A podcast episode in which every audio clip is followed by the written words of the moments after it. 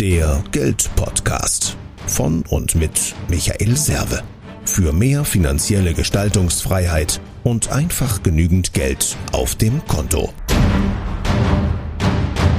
Servus zum Serve, herzlich willkommen. Wenn du gerade überlegst, ob du dein Geld oder einen gewissen Teil deines Geldes in Gold investieren möchtest oder solltest, dann hör unbedingt jetzt gut zu. Ich will dir mal ein paar Punkte an die Hand geben, die du vorher unbedingt beachten möchtest.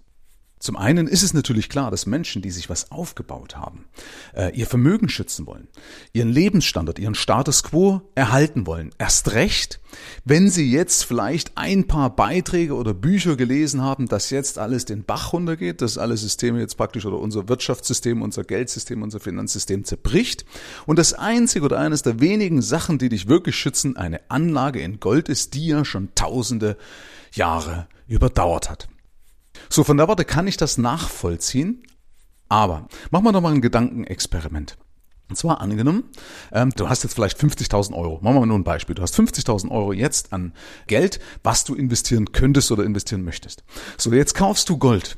Zum einen musst du natürlich wissen, dass du bei Gold ja Transaktionskosten hast. Also angenommen, du kriegst jetzt über irgendeinen Online-Shop oder über irgendeinen äh, Edelmetallhändler, kriegst du noch Gold. Ist ja mittlerweile ein bisschen schwieriger geworden, aber äh, sagen wir gehen mal davon aus, du könntest das jetzt kaufen.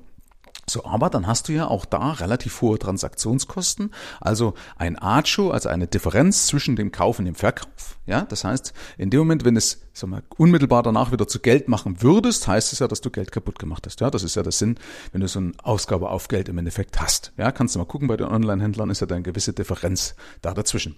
Aber auch mal das jetzt erstmal wieder vernachlässigt. Also du würdest jetzt über 50.000 Euro in Gold, umgerechnet in Gold, besitzen. Okay? Jetzt ist die Frage, wenn jetzt wirklich ein Systemcrash kommen würde, also alles geht jetzt einen Bach runter, was passiert dann mit deinem Gold? Was bringt dir das jetzt? Ähm, die meisten sagen mir dann, ja, dann kann ich das ja beispielsweise in äh, Lebensmittel tauschen, um meine Familie zu erhalten oder davon eine Miete oder eine, eine, eine Pacht oder sonst irgendwas bezahlen. Jetzt musst du eins wissen, das Gold in dem Moment, wenn die Krise wirklich, wenn alles kracht, wird der Goldpreis fallen. Es gibt leider keinen Vergleich, es gibt leider kein Äquivalent aus 1929, weil der Goldpreis einfach damals festgestanden war. Aber stell dir doch einfach mal vor, wenn du eine Vermögensanlage hast. Das heißt, der Preis richtet sich ja immer nach der Nachfrage. Was passiert denn in einer starken Krise mit der Nachfrage nach Gold? Also nehmen wir mal die Parts durch, was passiert. Einmal ist, es gibt eine industrielle Nachfrage. Ja, wenn also die Industrieproduktion nachlässt, sinkt also auch da die Nachfrage, wobei das eine relativ kleine Nachfrage ist. So, dann gibt es eine Nachfrage, ähm, hauptsächlich von der Hochzeitssaison. Ja, also beispielsweise Indien und so weiter, ganz groß Hochzeitssaison. Also auch da unterstelle ich mal, wenn äh, eine Krise käme, eine große Weltwirtschaftskrise, eine große Depression, dass die Leute dann das Letzte eigentlich auf dem Schirm haben, dass jetzt heiraten und sich gegenseitig mit großem Gold noch überhäufen möchten. Also auch da wird die Nachfrage äh, zusammenbrechen. Das Zweite, warum sie zusammenbrechen wird, weil Menschen Gold zu Geld machen wollen, weil Menschen eben Gold eintauschen wollen in andere Dinge. Und damit fällt natürlich der Preis, weil sie das Gold ja veräußern. Sie versuchen, das Gold dann am Markt zu veräußern. Das ist ja das Problem immer, wenn solche Krisen sind, sind es auch immer Liquiditätskrisen. Also den Leuten geht die Liquidität aus, den Leuten geht das Cash aus. Also machen sie ihre Vermögenswerte, ihren Rembrandt, egal was auch immer, was sie haben, ihre Sammeltassen zu Geld und dann wechselt eben auch mal ein Silberleuchter, ein wunderschöner Kronleuchter aus Silber, den Besitzer für ein Laib Brot und mehr nicht.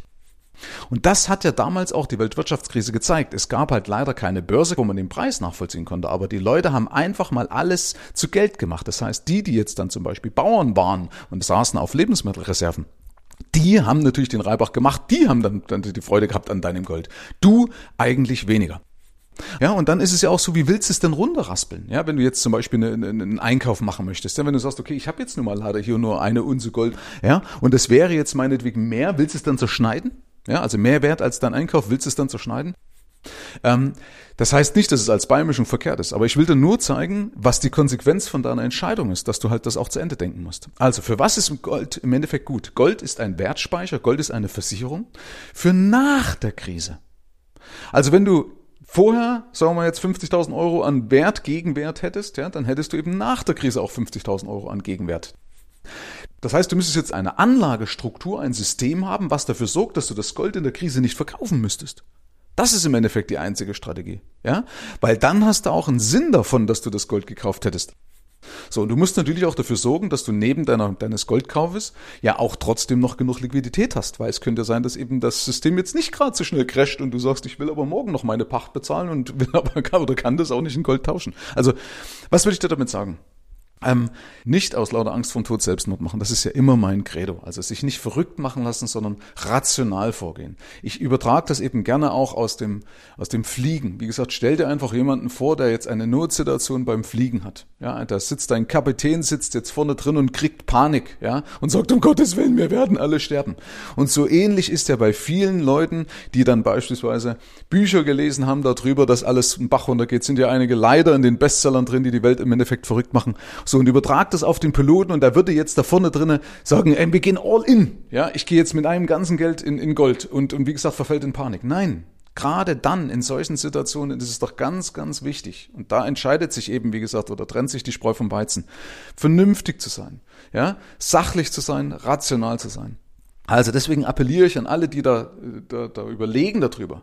Vernunft, also die, die Vernunft einzuschalten, das Hirn einzuschalten, zu sagen, okay, was ist denn das Szenario? Wie hoch sind denn die Wahrscheinlichkeiten? Und natürlich kann so ein System auch mal zerfallen. Aber die Wahrscheinlichkeit ist erstmal gering. Wen das weiter interessiert, der kann auch gerne meinen YouTube-Kanal verfolgen, da werde ich auch da nochmal eine Stellung dazu nehmen, warum es verschiedene Gründe gibt, warum unser System erstmal nicht zerfallen wird. Es gibt immer ein Restrisiko, das ist klar. Für das taugen ja dann Rohstoffe, aber für das taugt normalerweise dann auch dein Eigenheim, meinetwegen auch in der Pampa, weil da fällt nicht gleich der Putz von den Wänden, wenn beispielsweise ein Euro wackeln sollte. Okay, und es eine Nachfolgewährung gibt. Also wir haben heute Systeme, die anders sind als damals. Also ich will da vielleicht noch einen Abschluss geben mit, mit äh, weil viele ja diesen Vergleich bringen, 1929 auch. Warum konnte 1929 überhaupt entstehen? Weil 1929 war der Dollar noch an Gold gekoppelt. Das ist ja das, was diese Gegner von dem heutigen System ja immer als gut heißen. Aber genau deswegen ist das System damals zusammengebrochen, weil die Banken nicht einfach Geld drucken konnten. Hätten sie damals, hätten die Notenbanken damals Geld drucken können einfach, dann hätten sie die Banken mit Liquidität versorgen können. Warum ist denn damals die, also muss da, oder machen wir es mal übertragen auf heute, stell dir vor, wir hätten jetzt schon diese Kopplung an Gold gehabt, dann wäre uns jetzt schon die Luft ausgegangen. Also in dem Moment, wo praktisch die Quarantäne kam durch Corona beispielsweise, ja, und die Leute zu Hause bleiben mussten, konnten kein Geld mehr verdienen und dann waren jetzt sofort auf die Finanzspritzen, auf die staatlichen Hilfen angewiesen. Und der Staat hat gesagt, ja, wir hätten jetzt gerne was gedruckt, aber das geht leider nicht, weil wir haben jetzt nicht die Möglichkeit oder Gold steht uns gar nicht zur Verfügung, also wir können das Geld nicht drucken, wir haben keinen Gegenwert in Gold. Wir können euch kein Geld geben. Dann wäre doch spätestens jetzt schon das System zusammengebrochen, weil jetzt die Leute hätten eine Revolte gemacht und gesagt, hey, wenn wir kein Geld kriegen, was macht man dann? Also ist es ja wichtig, die Menschen mit Liquidität zu versorgen, die Banken mit Liquidität zu versorgen. Ja, die Banken halten sich leider trotzdem immer noch zurück. Also deswegen merkt man auch daran, dass es jedes System trotzdem seine Schattenseiten hat und verbesserungswürdig ist. Okay? Also das will ich ja gar nicht bestreiten. Aber das ist ein Zeichen. Stell dir vor, das wäre jetzt schon gekoppelt, dann hätten wir jetzt schon ein Problem. Und genauso war es eben 1929 auch. Und es gibt auch Beweise aus der Modern Money Theory, also aus der neuen Geldtheorie, dass praktisch auch ein Gelddruck, also wenn ich viel Geld druck, nicht zwangsläufig zu einer äh, übersteigerten Inflation führen muss. Das hat ja auch die Vergangenheit gezeigt. Ja, seit 2001 sagen sie uns, äh, die Inflation wird steigen. Äh, alleine durch die ganzen, ganzen Anleihenkäufe und, und Maßnahmen von, den, von der Europäischen Zentralbank und so weiter und so fort. Und was, was ist denn passiert mit der Inflation? Nix, gar nichts ist passiert. Ja, bloß als Beispiel. Ähm, ich habe das in dem Buch von der Wilzer zum Sparschwein ja schon beschrieben, dass du jetzt in einen Atomschutzbunker investierst. Das wäre in meiner Ansicht oder meiner Meinung nach falsch. Ja, ein Atomschutzbunker nützt dir nur was, wenn ein Weltkrieg kommen würde. Also stell dir vor, die damals alle noch staatlich subventioniert Bunker gekauft haben oder Bunker gebaut haben.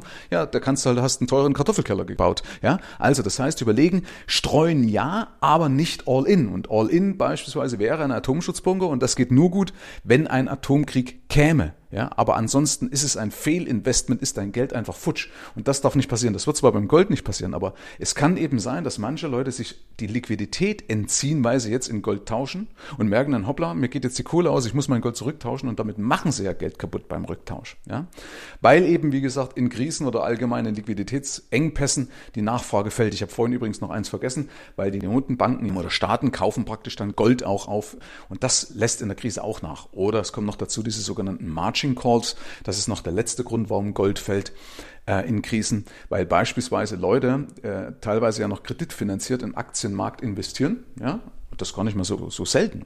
Aber irgendwann gibt es dann so eine Nachschusspflicht. Das heißt, dann ruft dein Händler an, deswegen diese Call, ja, Margin Call, dann ruft dein Händler an und sagt, hey, pass auf, aufgrund dessen, dass die Preise von deinen Aktien so gefallen sind, ähm, ist dein, dein Bestand nicht mehr so viel wert, also damit deine Kreditvergabe auch nicht mehr, sag mal, die Bonität alles so nicht mehr gewährleistet. Also das heißt, du schießt jetzt mal Geld nach. Und was machen dann die, die Börsianer, also die Leute, die in Aktien sind, die liquidieren das, was am wenigsten gefallen ist, und das ist in dem Fall dann Gold. Ja, und deswegen äh, fällt dann Gold auch nochmal. Ja, also um das nicht zu kompliziert zu machen, es wird nicht den Crash erleben wie bei Aktien. Es ist, dient auch als Beimischung, aber eben alles mit Bedacht, mit Vernunft und deswegen sachlich und rational entscheiden. Und damit du sachlich und rational entscheiden kannst, will ich dir nochmal einen ganz wichtigen Tipp am Ende dazugeben.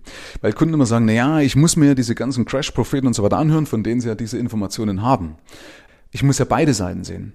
Du, wenn ich beide Seiten sehen möchte oder wenn ich alle Seiten durchleuchten möchte, müsste ich mir ja alles anschauen am Internet. Ja, ich müsste ja wirklich jede Seite sehen. Ich müsste auch irgendwo mich im, im Klu Klux Klan einlesen. Ich müsste den Koran lesen. Ich müsste ja, wie gesagt, alle Seiten sehen. Das geht doch sowieso nicht. Sondern wichtig ist doch zu wissen, okay, es gibt ein Restrisiko.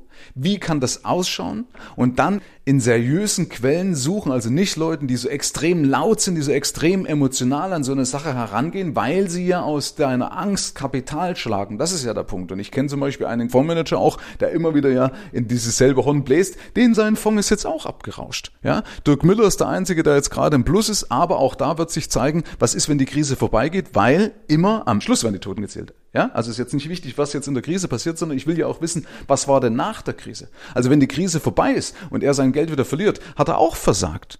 Also deswegen Vorsicht mit solchen Informationen, wenn es zu viel ist, macht's dich kaputt. Das ist wie so ein Horrorfilm. Du weißt, dass es nicht real ist, aber trotzdem wirkt's. Du kriegst Angst, nach einem Horrorfilm in den Keller zu gehen. Also deswegen bitte schalt das Zeug aus, informier dich einmalig, ja, dass du weißt, okay, was sind die Risiken. Damit setzt du dich schriftlich auseinander, überlegst du oder suchst du Leute, die dir helfen können, das dann richtig umzusetzen und dann schalt diese Krachmacher aus. Das hilft dir nicht, erst recht nicht in der Krise, weil es macht dich nur verrückt, sondern es sorgt doch nur dafür, dass dein Geist wird, wird eben nicht rational bleibt und du anfängst Fehler zu machen und davor möchte ich dich bewahren. Herzlichen Dank fürs Rein und Hinhören. Ab hier liegt's an dir. Bis zum nächsten Gig. Dein Michael Serve. Mehr Informationen findest du im Internet unter mehrvomgeld.de.